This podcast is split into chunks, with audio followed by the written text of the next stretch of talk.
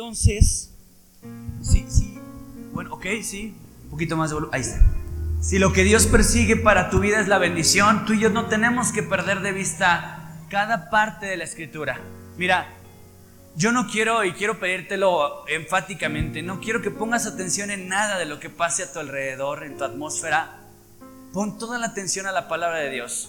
La palabra de Dios es el único medicamento el único alimento que va a traer la vitamina y la bendición a tu vida. Así es de que quiero animarte a no perderte ni un solo minuto de vista cada letra de lo que vas a escuchar, ¿ok? Entonces vamos a hacer nuestra lectura panorámica. Recuerda que estamos leyendo, estudiando, perdón, verso a verso el libro de Primera de Samuel. Y hasta el día de hoy hemos visto a, a Samuel, a Saúl, perdón, como rey con un final muy interesante, ¿verdad? Un final casi de, fotografía. Un final en el que veíamos súper aletargado a Saúl, totalmente pasivo en sus guerras y de repente, ¡pum!, que se nos deschaveta Saúl y empieza a hacer lo que no hacía. Y empieza a tomar guerras encarnizadas contra su enemigo. ¿Alguien aquí se memorizó el versículo de Hebreos 12:4? Porque no habéis resistido hasta la sangre luchando contra él, combatiendo contra el pecado, ¿verdad? Es un versículo que nos dice que nuestras guerras deben de ser intensas y encarnizadas contra el pecado. Y yo sé que hemos sido muy intensos hasta con el Señor de los tacos, pero no somos intensos contra el enemigo que nos deberíamos, deberíamos enfrentar. Y hoy vamos a ver un rasgo más y a mí me parece interesante cómo el Señor ha sido incisivo en cuanto a mirar al enemigo y cómo actuar contra el enemigo. Vamos a hacer esta lectura panorámica entonces, 1 Samuel capítulo 15, versículo 1 al 9, ¿ok? Es importantísimo toda tu atención. Como siempre quiero decirte que no soy, eh, no, no trato de entretener ni de llamar la atención, entonces tiene que la Biblia resultar ser lo más atractivo, lo que más robe tu atención para que tú puedas ser bendecido. Amén. Entonces voy a ser como Pilatos el día de hoy. Me voy a lavar las manos y voy a decir, no depende de mí que tú seas bendecido. Depende totalmente de que tú prestes toda tu atención. Amén. La palabra de Dios a veces eh, nos va a llevar por, por, un tour de, lo histórico y si tú te pierdes tantito, no sé si te ha pasado, yo voy hoy voy a ventanear a mi esposa y a mi hijo porque la heredó. Vemos una película y empieza, ¿quién es él? ¿Y qué dijo? ¿Pero cómo llegó ahí? Y tú has sido, vela, ¿no? Quisiera regresarla para que ya no te estuviera preguntando. Y luego ya le, ya le explicaste, este es Iron Man, es Iron Man. Pero no es el rico, pues por eso tiene su traje de él. Y ahí le vas explicando, ¿no? Entonces, si tú te la pierdes, al final no vas a gozar todo el, banquete que Dios te está preparando. Amén. Cuando les digo Iron Man, hasta les brillan los ojos. Espero que sea con la Biblia. Miren, después Saúl dijo, Samuel dijo a Saúl, Jehová me envió a que te ungiese por rey sobre su pueblo Israel. Ahora pues, está atento a las palabras de Jehová. Así ha dicho Jehová de los ejércitos. Yo castigaré lo que hizo Amalek a Israel al oponérsele en el camino cuando subía a Egipto. Ve pues y hiere a Amalek y destruye todo lo que tiene y no te apiades de él. Mata a hombres, mujeres, niños y aún los de pecho, vacas, ovejas, camellos y asnos. Saúl pues convocó al pueblo y les pasó revista en Telaín, doscientos mil de pie y diez mil hombres de Judá. Y viniendo Saúl a la ciudad de Amalek, puso emboscada en el valle. Y dijo Saúl a los eneos, idos, apartaos y salid entre los de Amalek, para que no os destruya juntamente con ellos. Porque vosotros mostrasteis misericordia a todos los hijos de Israel cuando subían de Egipto. Y se apartaron los eneos de entre los hijos de Amalek. Y Saúl derrotó a los amalecitas desde Javila hasta llegar a Shur, que está al oriente de Egipto. Y tomó vivo a rey de Amalek, pero todo el pueblo mató a filo de espada. Y Saúl y el pueblo perdonaron a Agag y a lo mejor de las ovejas del ganado, mayor de las de los animales engordados, de los carneros y de todo lo bueno, y no quisieron destruir, mas todo lo que era vil y despreciable destruyeron. Este es un escenario popular y conocido, porque aquí te habla del escenario donde fue derrotado Saúl como rey, donde fracasó más bien como rey Saúl. Aquí vemos el marco del fracaso de Saúl. Si pudiéramos ver, eh, eh, Moisés tiene un cuadro muy importante en la historia, ¿verdad? Moisés tiene ese cuadro con el mar abierto y, Moisés parado enfrente. Y vemos como, eh, como la foto más importante del ministerio de Moisés, pues esta sería la foto más importante de Saúl. El cuadro donde está Dios encomendándole una de las tareas más importantes, la justicia y la la salvación del pueblo de Israel sobre un enemigo inminente, un enemigo histórico, un enemigo viejo.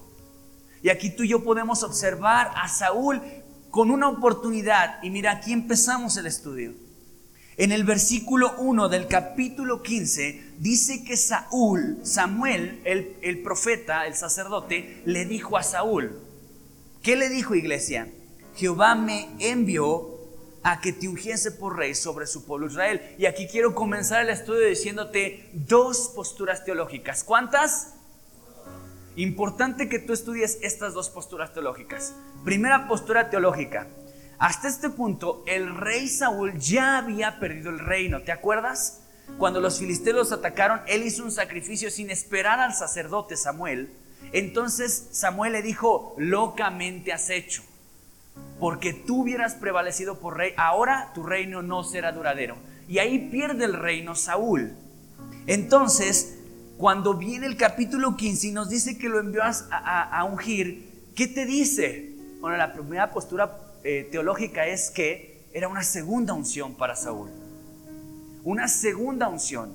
Y la segunda postura teológica es que simplemente Samuel le estaba recordando que había sido ungido por rey Espero no estarte cruzando los cables, iglesia. ¿Sí quedaron bien las dos posturas teológicas? Eh, no, sí. Primera postura teológica. Era una segunda unción porque ya había perdido la primera. Segunda postura teológica. Simplemente Samuel le estaba recordando que ya había sido ungido por rey. Y por lo tanto venía una tarea enfrente de él. Entonces nosotros no nos vamos a inclinar por ninguna de ellas. Yo te voy a decir mi postura teológica. Mi postura es que sí era una segunda unción, puesto que en la Biblia dice que la unción sí se pierde. No se pierde la salvación, pero la unción sí se puede perder. ¿Estás de acuerdo conmigo? A mí no me parece descabellado que Dios le haya dado una segunda oportunidad, una nueva unción a Saúl para la tarea que tenía enfrente de él. No me parece descabellado. No me parece salido de contexto y de la manera en la que Dios opera. Por lo tanto, sí apoyo, aunque no te digo que en esto creas, pero al final lo que te puedo decir que es la enseñanza, la médula de la enseñanza de este punto es, la unción sí se pierde, pero Dios te puede volver a dar unción. Ahora, ¿por qué es importante la unción? La unción es la cobertura, es la capacidad de Dios para el ejercicio al que te ha puesto en la tierra. ¿Me escuchaste? Es la capacidad de Dios. No podemos hacer nada sin unción. A veces la palabra unción la ligamos luego, luego al servicio de Dios. Y decimos, necesitamos bateristas ungidos, pianistas ungidos, ministros ungidos. Pero en realidad, hermanos, todos, todos necesitamos ser personas ungidas. Necesitamos más esposas ungidas. Porque una persona sin unción se limita, se limita solamente a su corazón, a hablar de lo que hay dentro de ella.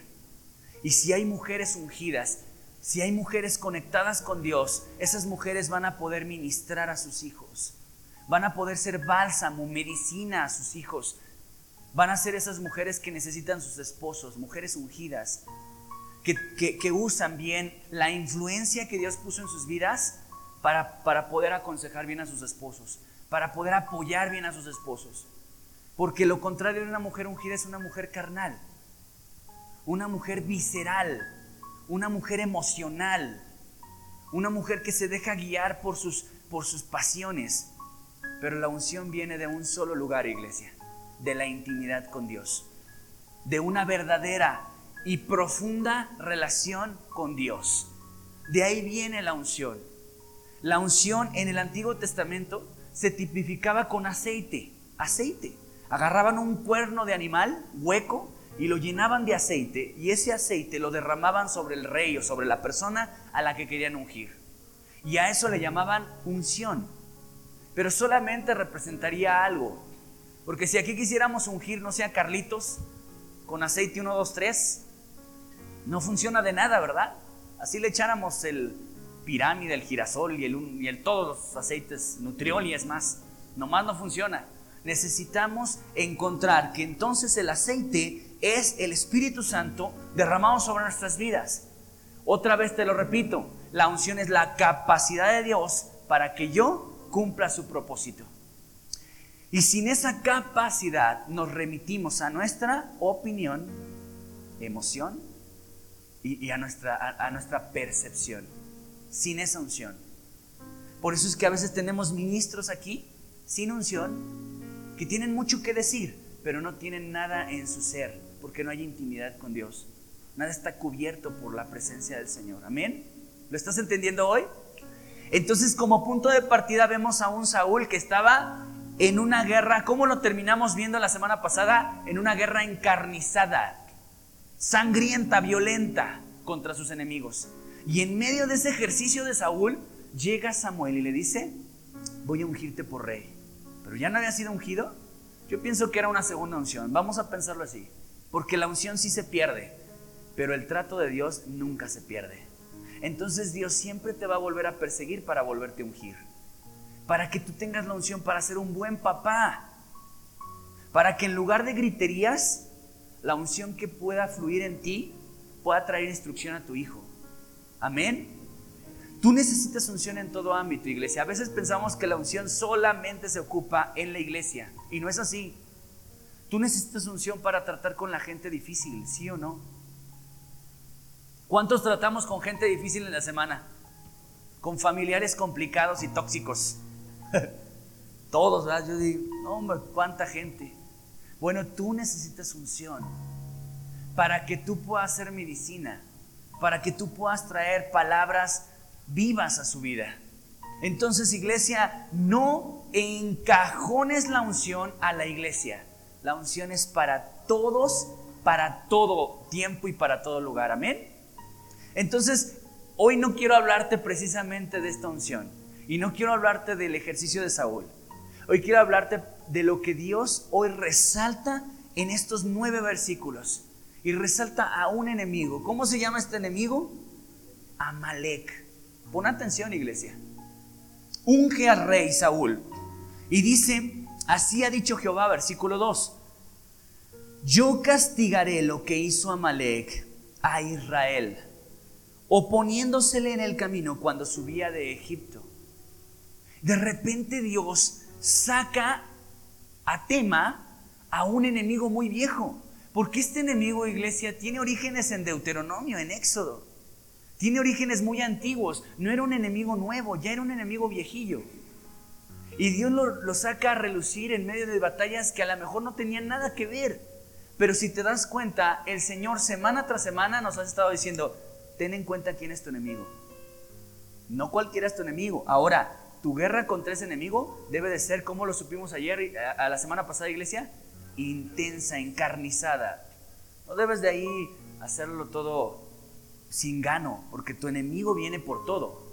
Entonces, Hoy Dios nos va a hablar de otra forma de ver al enemigo. Y nos presenta a Malek. Y ahí en Deuteronomio, versículo, capítulo 25, versículos 17, 18 y 19, vamos a encontrar la operación del enemigo en la vida del, del creyente. Pon atención, escucha lo que dice. Acuérdate de lo que hizo Amalek contigo en el camino cuando salías de Egipto, de cómo te salió al encuentro en el camino y te desbarató la retaguardia de todos los débiles que iban detrás de ti cuando tú estabas cansado y trabajado, y no tuvo ningún temor de Dios. Por tanto, cuando Jehová tu Dios te dé descanso de todos tus enemigos alrededor, en la tierra que Jehová tu Dios te da por heredad para que la poseas, Borrarás la memoria de Amalek de debajo del cielo. No lo olvides. Acuérdate, no lo olvides. Comienza diciendo esta cita, acuérdate. Y al final dice, no lo olvides. O si es algo que tienes que tener constantemente en tu mente. Claro, porque si en un momento te pierdes, vas a empezar a atacar a enemigos que no son tus enemigos. Sin en cambio Dios dice, el enemigo es Amalek. ¿Y quién es Amalek? Y no vamos a ver precisamente que el enemigo Amalek es ese personaje histórico, sino las actitudes y las acciones de Amalek contra el pueblo de Dios. Y lo primero que dice de Amalek es que Amalek salió a atacar en el camino. ¿Cuántos están en el camino de Dios aquí? ¿Solo Gerard? Bueno, ya unos cuantos más. Repito, ¿cuántos están en el camino de Dios aquí? En estricta teoría, todos. Bueno, pues tú eres ahora un blanco del enemigo. Cuando tú no estás en el camino de Dios, tú no eres un enemigo de Amalek. Amalek solamente ataca a los que están en el camino. Pero entonces, en primer lugar, asegúrate de estar en el camino. Porque los cristianos bautistas evangélicos no somos el camino, ¿cierto o no? No lo somos. El camino es Cristo.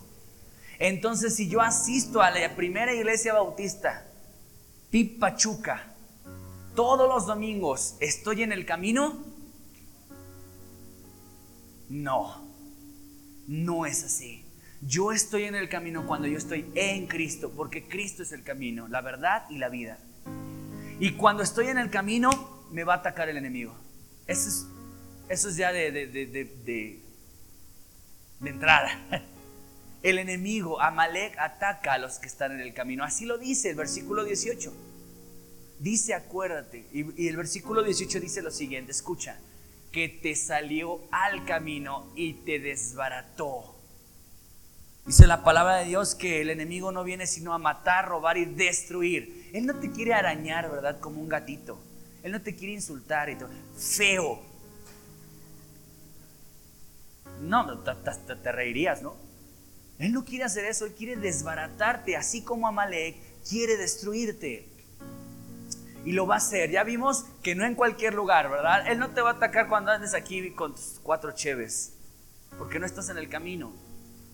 Él te va a atacar cuando estés buscando el camino de Dios.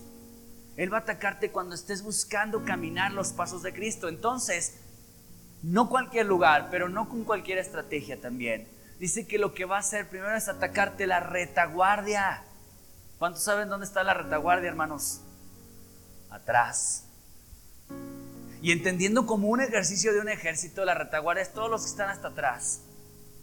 El enemigo así es. ¿Alguien de ustedes ha visto National Geographic, Discovery Channel, cuando atacan los leones o las leonas, que son las que atacan?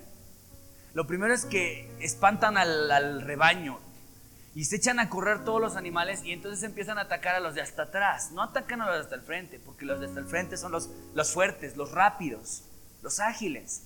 Atacan a los de hasta atrás. Entonces hay, aquí ves la primera vulnerabilidad del cristianismo. Si tú te estás quedando hasta atrás, tú vas a ser el primer flanco del ataque del enemigo. ¿Y cómo es que yo me quedo hasta atrás, iglesia? Cuando todavía se memorizaron la Biblia, digo los libros de la Biblia, tú no vas atrasado. Cuando todos ya leyeron la Biblia al menos una vez y tú no, vas atrasado. Cuando tú al menos ya aprendiste a amar a tu, eh, a tu esposa, pero todavía a tu enemigo no, vas atrasado. ¿Ya estás entendiendo cómo se aterriza atrasar? A lo mejor estamos muy atrasados en la fe. Bueno, eres el blanco del enemigo. Por eso nosotros tenemos que ver a Pablo como algo literal. Pablo dice, estoy corriendo la carrera, ¿verdad? Estoy corriendo la carrera, me estoy dando prisa. Pregúntate, hermano, ¿has leído la Biblia al menos una vez en la vida? Una vez, una vez completita. Si no, vas atrasado. Vas atrasado, iglesia. Yo creo, hermano, y, no, es, no lo quiero poner como fórmula, pero yo te quiero aconsejar algo. Haz dos lecturas en la semana. Una lectura para leer la Biblia en un año mi esposa la está llevando. Y una lectura para estudiar, para alimentarte, donde no busques avanzar. A lo mejor avanzas uno, tres, cinco versículos, pero sustanciosos. Estudiando. pero tienes que buscar leerla toda, porque si no la has leído toda, estás atrasado, vas atrás. Hay unos que ya están sirviendo, tú apenas estás pensando si quieres servir, vas atrasado. Hay unos que ya llevan siete ministerios, tú a lo mejor no llevas más que uno, vas atrasado. No, no sé si me estás agarrando la onda hoy, iglesia. El enemigo, Amalek, ataca a los que están hasta atrás. Y no me refiero allá a Maite y Juanita que están hasta atrás ataca a los que van muy atrasados, muy rezagados. Mientras el pueblo está avanzando, ellos apenas están dando pasitos. ¿Pasos por qué? Bueno, porque a lo mejor están, como dice la Biblia aquí en, en el versículo 18, que te salió en el camino y te desbarató la retaguardia de todos los flacos. ¿Cuántos flacos hay aquí, hermanos? Aquí ya es donde no nos preocupamos, Julito, porque ataca flacos. Entonces ya la hicimos, estamos del otro lado. En esta versión dice retaguardia de todos los flacos, pero en la versión Valera dice de los débiles. Entonces ataca a los que están atrasados y a los que están debilitados. ¿Por qué hay debilidad en la vida del cristiano, iglesia? ¿Por qué el cristiano está débil? ¿Por qué no se alimenta? ¿Por qué otra cosa una, una persona está toda debilucha? ¿Por qué? No se ejercita. Sí, claro, la fuerza viene del ejercicio, la fuerza viene de una buena alimentación. Así de sencillo. Cuando un cristiano no ora, está débil. Cuando un cristiano no lee la Biblia, está debilucho. Cuando un cristiano no busca al Señor, se debilita totalmente y entonces dice, este es un flanco. Porque está en el camino de Dios, seguramente, pero está débil. Y lo ataca. Y, no lo ataca nada más para herirlo, ¿verdad? ¿Qué quiere hacer eh, este enemigo, iglesia? Destrozarlo. Entonces él ataca flacos, ataca débiles. Mira lo que dice la palabra de Dios en Lucas 4, 1 al 3. Escucha. Jesús, lleno del Espíritu Santo, volvió del Jordán y fue llevado por el Espíritu al desierto por 40 días y era tentado por el diablo. Y no comió nada en aquellos días pasados los cuales tuvo hambre. Entonces el diablo le dijo, si eres hijo de Dios, di a esta piedra que se convierta en pan. Ponme rápido el versículo 2, Marianita. Dice así, eh, y no comió cosa en aquellos días, los cuales pasados tuvo que, y solo hasta que tuvo hambre, dice la Biblia en el versículo 3, entonces el diablo lo atacó. ¿Sí escuchaste? ¿Por qué no atacó el diablo a Dios o a Jesús durante 40 días? Porque en esos 40 días él estaba fuerte. Lo atacó hasta que él sintió hambre, que es una debilidad, que es una vulnerabilidad. Así es el enemigo. El enemigo no va a estar buscando, no, pues ¿cómo voy a atacar a Martita? Ahorita está orando, pero deja que se distraiga y deja que, que, pasen dos, tres días y que se le junten los trastes y la ropa y deje de leer su Biblia, ahí se va a debilitar y ahí la voy a atacar. Si estás agarrando la onda?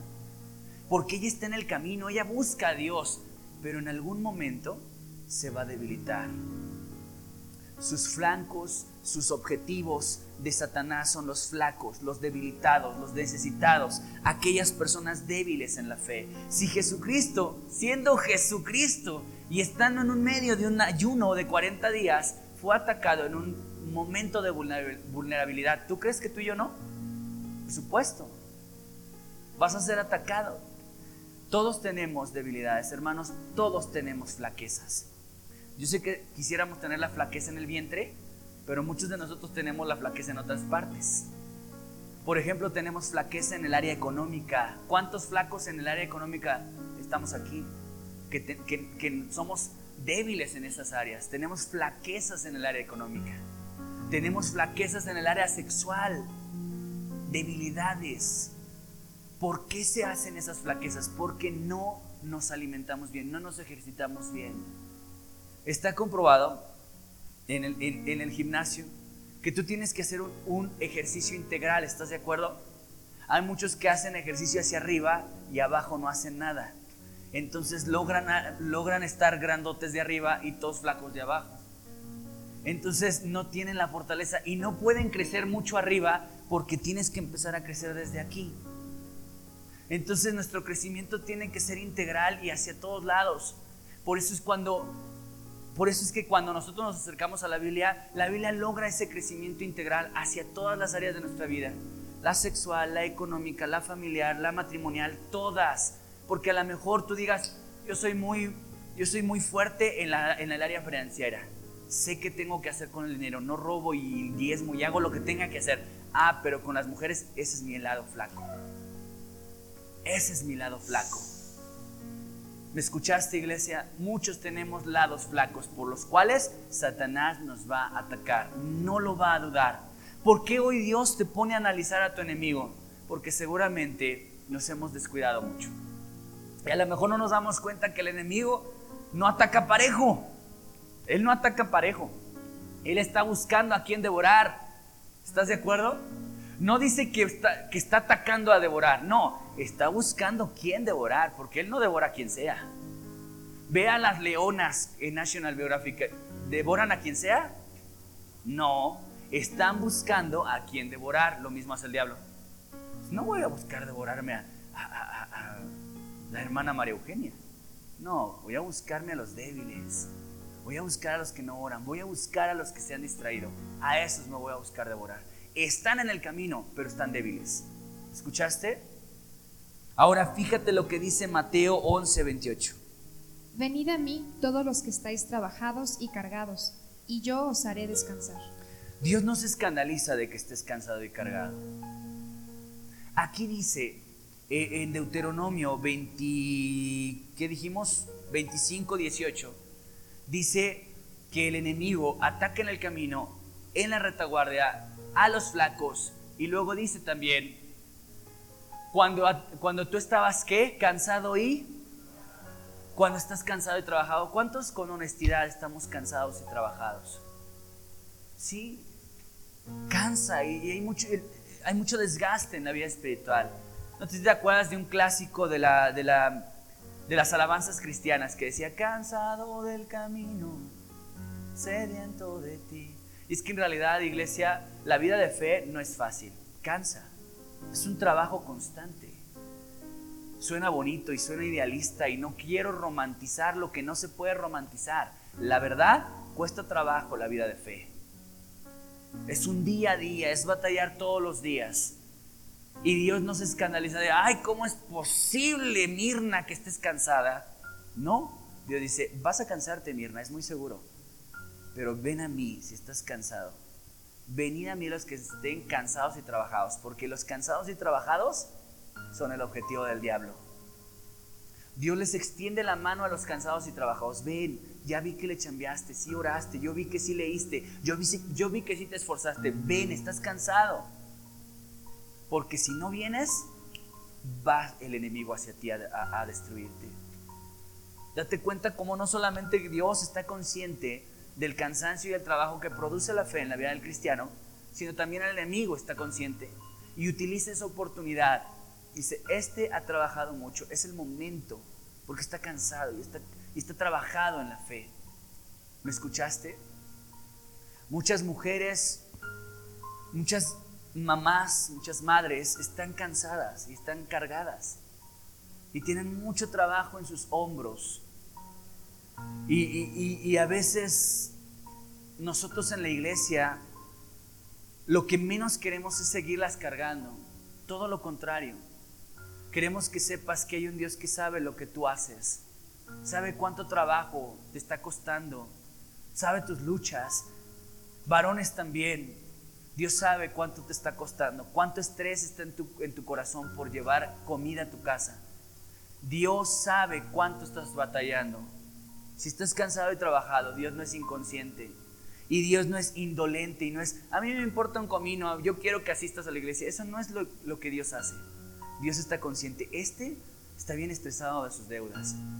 Encima se esfuerza a leer su Biblia y, trata de orar. Y Él ve tu cansancio y trabajo y dice, ven, nos invita a renovar nuestras fuerzas en Dios.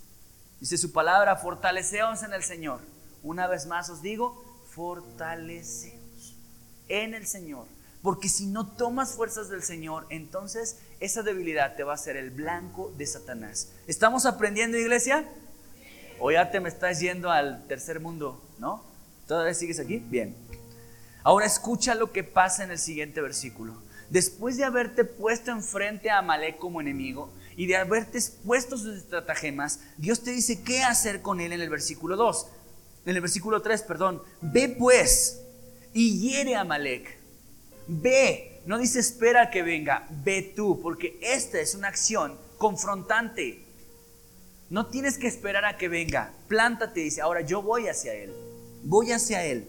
Y hiere a Amalek y destruye todo lo que tiene. No le tengas piedad. La semana pasada Dios nos dijo, intenso, sangriento, hasta la muerte. Y hoy nos dice, sin piedad contra el enemigo. Sin piedad. Eh, dice, mata hombres, mujeres, niños y aún los de pecho, vacas, ovejas, camellos, asnos. Este versículo, no sé a ti qué te provoca. Cuando escuchas de voz de Dios decir, mata a los de pecho. ¿Qué sientes cuando escuchas esto, iglesia? ¿No te estremeces? Como que hasta dices, no, como que no suena a Dios, como que, a ver, otra vez lo voy a leer, porque los de pecho. O sea, porque sí, todavía entiendo que a los de niño, porque hay unos que sí da ganas de enviárselos al Señor. Pero los de pecho, Dios, los bebés, y sabes, como que te desconcentra un poquito, te desconcierta, pero Dios nunca se ha contrapunteado. Cuando hizo el diluvio, iglesia, ¿a poco dijo, bueno, sálvense los bebés? En el diluvio se murieron, solo se salvó una familia, la de Noé. Y se murieron bebés, niños, niñas, todo se murió, iglesia. Ahí en, en Josué, cuando dice en Jericó, ¿te acuerdas de las siete vueltas a Jericó? Y dice, ahora, cuando entres a Jericó vas a matar todo, solo dejas viva a Raab, una prostituta. Y matas mujeres, niños, todo matas en Jericó. Dios nunca se ha contrapunteado. Cuando, cuando destruyó Sodoma y Gomorra, iglesia, ¿a quién libró de Sodoma y Gomorra? ¿A quién salvó? A Lot, a sus hijas y a su esposa. Nadie más. Pregunta, ¿había niños, bebés dentro de Sodoma? Había. ¿Murieron? Murieron. ¿Qué pasa aquí? ¿Dios es cruel? ¿Dios no tiene entrañas? ¿Dios no tiene sentimientos como que un bebé que no ha hecho nada? Hermano, Dios es radical. Dios es radical. Él sabe lo que va a pasar en el futuro. Él lo conoce todo. Él sabe qué va a pasar si ese bebé crece. Él lo sabe. Entonces escucha, en esta parte, así como tú, a lo mejor no, no tanto, pero yo me estacioné no sabes cuánto tiempo, iglesia, y lo medité y lo medité y lo rebusqué y traté de decir, Dios a lo mejor no está o desaparecelo porque no quiero hablar de, este, de esta parte de ti. Yo no quiero hablar de un Dios que manda matar bebés, yo no, me niego. Revélame algo diferente, muéstrame algo. Pero en realidad, hermanos, Dios es un Dios justo y dice la Biblia que es lento para la ira, pero grande en misericordia. Pero sí, es, sí se aira. Dios sí se aira. Y Él es el que abre el vientre y el que lo cierra. Y es el que le puede dar la vida a un bebé como quitarle la vida a un bebé. Él es soberano. ¿Quién le puede cuestionar, hermano? Nos pondremos a preguntarle a Dios y a pedirle que nos dé explicación del por cuál mata bebés. No podemos. Ahora, lo que sí te puedo decir, que en su infinita misericordia, el Señor me mostró algo de lo que representa el matar a estas cuatro seres vivientes. Pon atención. El hombre, por naturaleza, tiene fuerza y Dios le dio ese atributo especial. Todos los hombres tenemos fuerza por naturaleza. Mientras que a las mujeres les dio otro atributo natural femenino, que es la influencia. Así es de que nosotros por naturaleza tenemos la fuerza y las mujeres la influencia. Y estos dos recursos para el hombre y para la mujer tienen el objetivo de combinarse y encauzarlos hacia una familia. Pero cuando un hombre utiliza su fuerza bruta y, golpea a una mujer, está sobrepasando o, o usando su, su don para algo equivocado. Pero cuando una mujer utiliza su influencia para manipular a un hombre, está haciendo lo mismo. Te lo voy a poner de esta manera. Jezabel usó la influencia, su influencia femenina, para torcer el camino de Acab. ¿Estás de acuerdo conmigo? Y un hombre puede violentar a una mujer abusando de su fuerza. Entonces, escucha lo que te digo, lo que te voy a decir. Cuando te dice mata hombres, quita todo lo que tenga fuerza en el enemigo. Mata todo lo que tenga mucha fuerza en el enemigo. Mata todo lo que tenga una gran influencia. ¿Qué representan los niños? Un niño tiene como rasgo la inocencia. A veces nosotros vemos al enemigo y lo vemos que inocente, ¿verdad? ¿Qué me puede hacer? No puede pasar nada. Yo lo domino.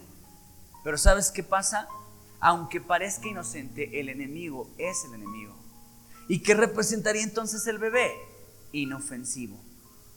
Entonces Dios dice, mata todo lo que tenga fuerza, influencia, inocencia y hasta que parezca inofensivo. Es el enemigo. Es el enemigo. Y si tú no lo matas, lo que no matas se hace más fuerte. Y un día te va a dominar. No sabes cuánta fuerza tiene la pornografía en el hombre. Y si tú no la matas, se hace fuerte en tu vida. Tú no sabes cuánta influencia pueden tener las amistades equivocadas en tu vida y si no las cortas se hacen fuertes. Aquello que parece inocente y que parece inofensivo y que digas, bueno, esto, esto no lo tengo por qué quitar porque es inocente y es inofensivo. Y Dios dice, pero no deja de ser enemigo. ¿Te acuerdas de la película de los gremlins? Bueno, algunos de los de aquí chavitos no sabrán nada, pero en nuestra época salieron una película de los gremlins. Unas cosas muy bonitas del espacio. Pero si comían o le echabas agua, ya no me acuerdo qué, qué les tenías que hacer. Agua, ¿no? Si se mojaban, se convertían en monstruos bien feos, ¿no? Hay cosas, iglesia, que parecen inocentes e inofensivas, pero créeme, son altamente destructivas. Altamente destructivas. Por ejemplo, una amistad un pariente, un amigo. Pero el que me puede hacer es, es mi tía, es mi comadre. Parece inocente, parece inofensiva, pero en realidad puede traer mucha destrucción a tu matrimonio, su consejo. Una, dice la Biblia, poca de levadura leuda toda la masa. Entonces tenemos que tener sumo cuidado. ¿Estás aprendiendo, iglesia? No te has dormido, ¿verdad? Eh, te prometo que ya voy a terminar. Escucha.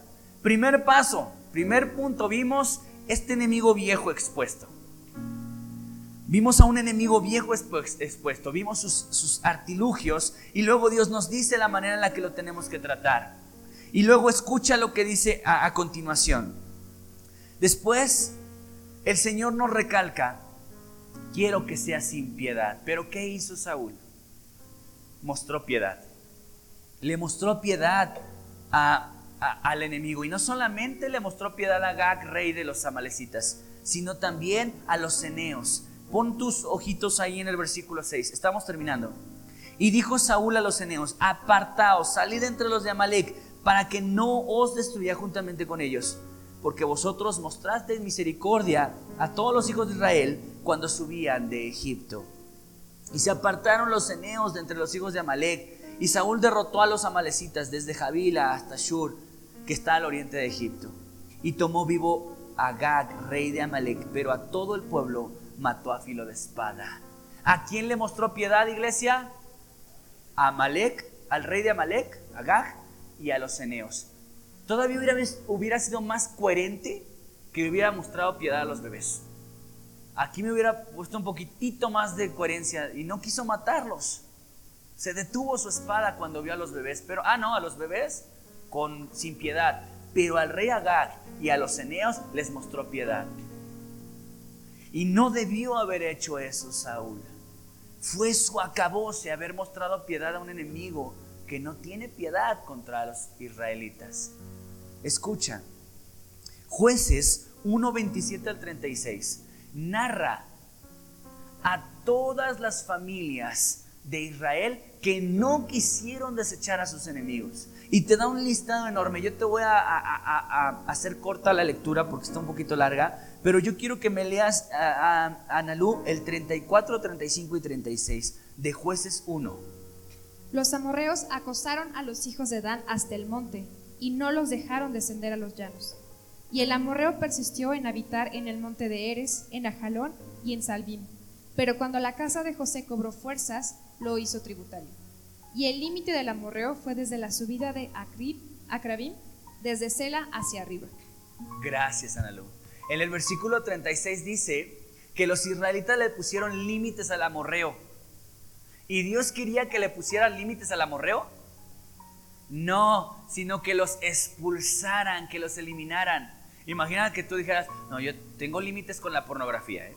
no, no veo tanta, tengo mis límites.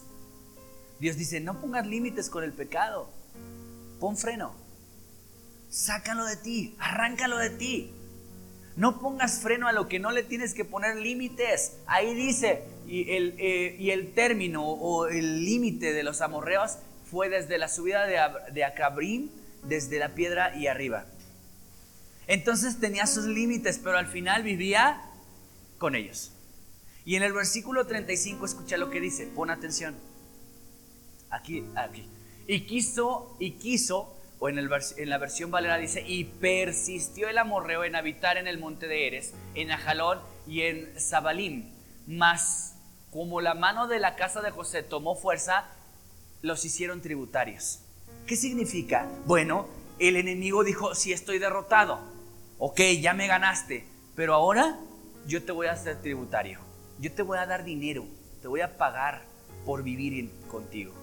Porque el enemigo desea, dice ahí, persistió en vivir ahí. Imagínate donde no te quieran, decía mi, mi abuela, ¿no? Donde no te, donde no te dice cómo, donde no te, donde no te llaman para que te quieren, ¿verdad? Y si ellos no querían vivir con ellos, los, los, de, los amorreos pudieron haber dicho, nos vamos a otro lugar. Pero no, ellos persistieron vivir ahí. ¿Por qué? Porque el enemigo sabe que hace más daño adentro que afuera. Entonces dice, bueno, aquí en un rinconcito, mientras no me saque del todo, mientras me diga fuchi guacala, pero ahí voy a vivir. Mientras me trate del mal, pero yo quiero y persisto en vivir entre el pueblo, porque eso es lo que quiere el enemigo. Persistir en vivir en tu vida. Y luego mira lo que dice el 34. Los amorreos acosaron a los hijos de Dan hasta el monte y no los dejaron descender a los llanos. Acosaron. Los amorreos, ¿qué significa acosar? Fastidiar, insinuar, molestar, ¿verdad? Acosar lo utilizamos mucho cuando, cuando a los hombres, nos pasa mucho a los hombres, ¿verdad, hermanos?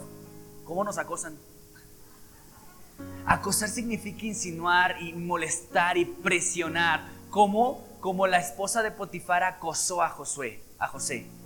Acosar es eso. Entonces imagínate, este pueblo acosó, buscaba acorralarlo, dice, lo subió hasta el monte. Entonces cuando tú no matas algo, se hace más fuerte. Yo sé que aquí entre nosotros decimos, lo que no te mata, te hace más fuerte. Pero en lo espiritual es, lo que tú no matas, se hace más fuerte y termina matándote o lo que no matas, te mata. Fíjate, por no haber matado a sus enemigos, estos nunca cumplieron la victoria que Dios quería. Nunca vivieron la victoria que Dios quería. Nunca pudieron disfrutar con amplitud del, terreno que Dios quería que, que ellos disfrutaran. ¿Por qué? Porque nunca sacaron a los enemigos. Iglesia, tú no vas a disfrutar la vida que tienes hasta que no saques a los enemigos por completo de tu vida no vas a ser feliz. No vas a disfrutar victorias. No vas a disfrutar del terreno que Dios quiere que disfrutes. ¿Por qué? Porque el enemigo simplemente va, va ganando terreno. Mira, dice, los amorreos apretaron a los hijos de Dan hasta el monte. ¿Cómo hasta el monte? Iban ganando terreno y terreno.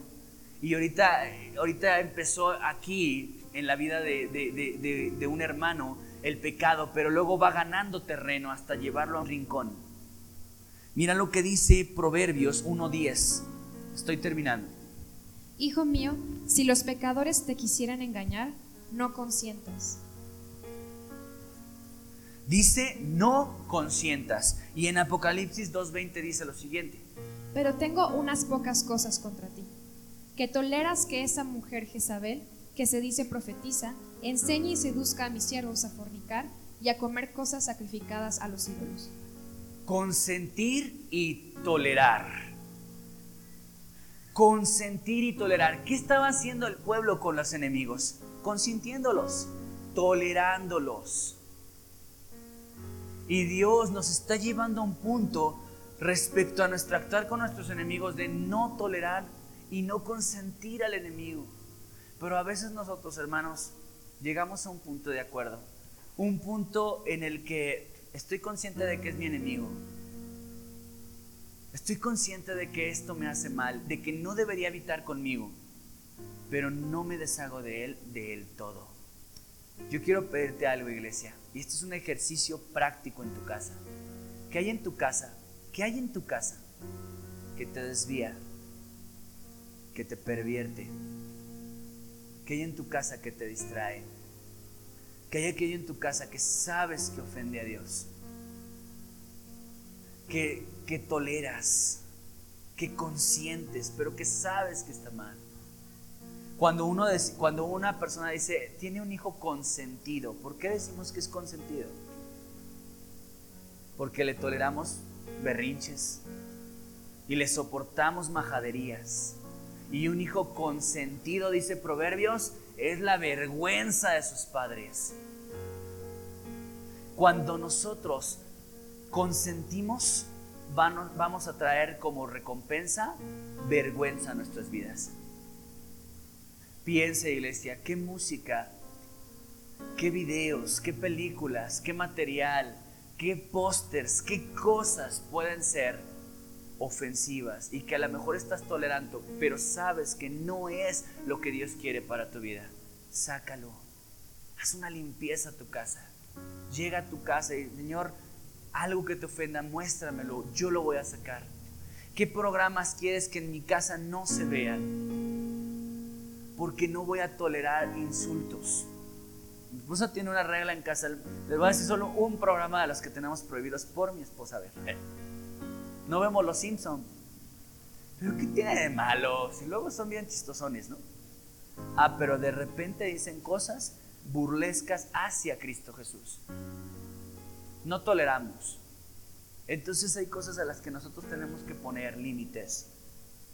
Serias franjas de decir, no, vas a salir de mi vida. ¿Ok, iglesia? Tú, tú sabes, mira, yo no soy el Espíritu Santo. El Espíritu Santo en este momento te está redarguyendo, te está mostrando, eh, cuando estoy diciendo esto me refiero a esto en tu vida, específicamente a esto en tu vida. Entonces, no cierres tus oídos al trato de Dios y escúchalo con, mucha, mucha atención. Amén. ¿Qué te parece? Que hoy todos juntos oremos a Dios y le pidamos ayuda que después de tantas semanas que el Señor ha insistido sobre tener cuidado con nuestro enemigo, hoy nos pongamos de pie y digamos, Señor, consciente de mi enemigo, hoy quiero pedirte todo tu socorro. Ponte de pie aquí